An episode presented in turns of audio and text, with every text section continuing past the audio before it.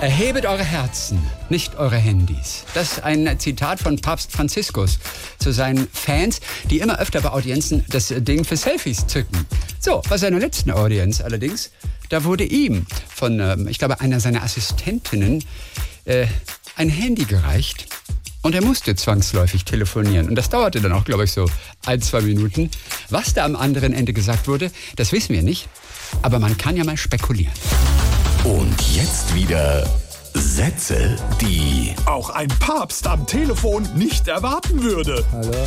Hallo, hier ist der Skateversand 24. Ich wollte nur sagen, dein Longboard kommt jetzt erst Ende August, okay? Bleib gechillt, Alter. Komm her. Hallo? Hallo, hier ist der Finanzamt Rom-Mitte. Sie haben im letzten Jahr offenbar Ihre Kirchensteuer nicht bezahlt. Was? Oder was ein Papst am Handy auch nie erwarten würde. Hallo? Ich heute Abend dein Auto haben?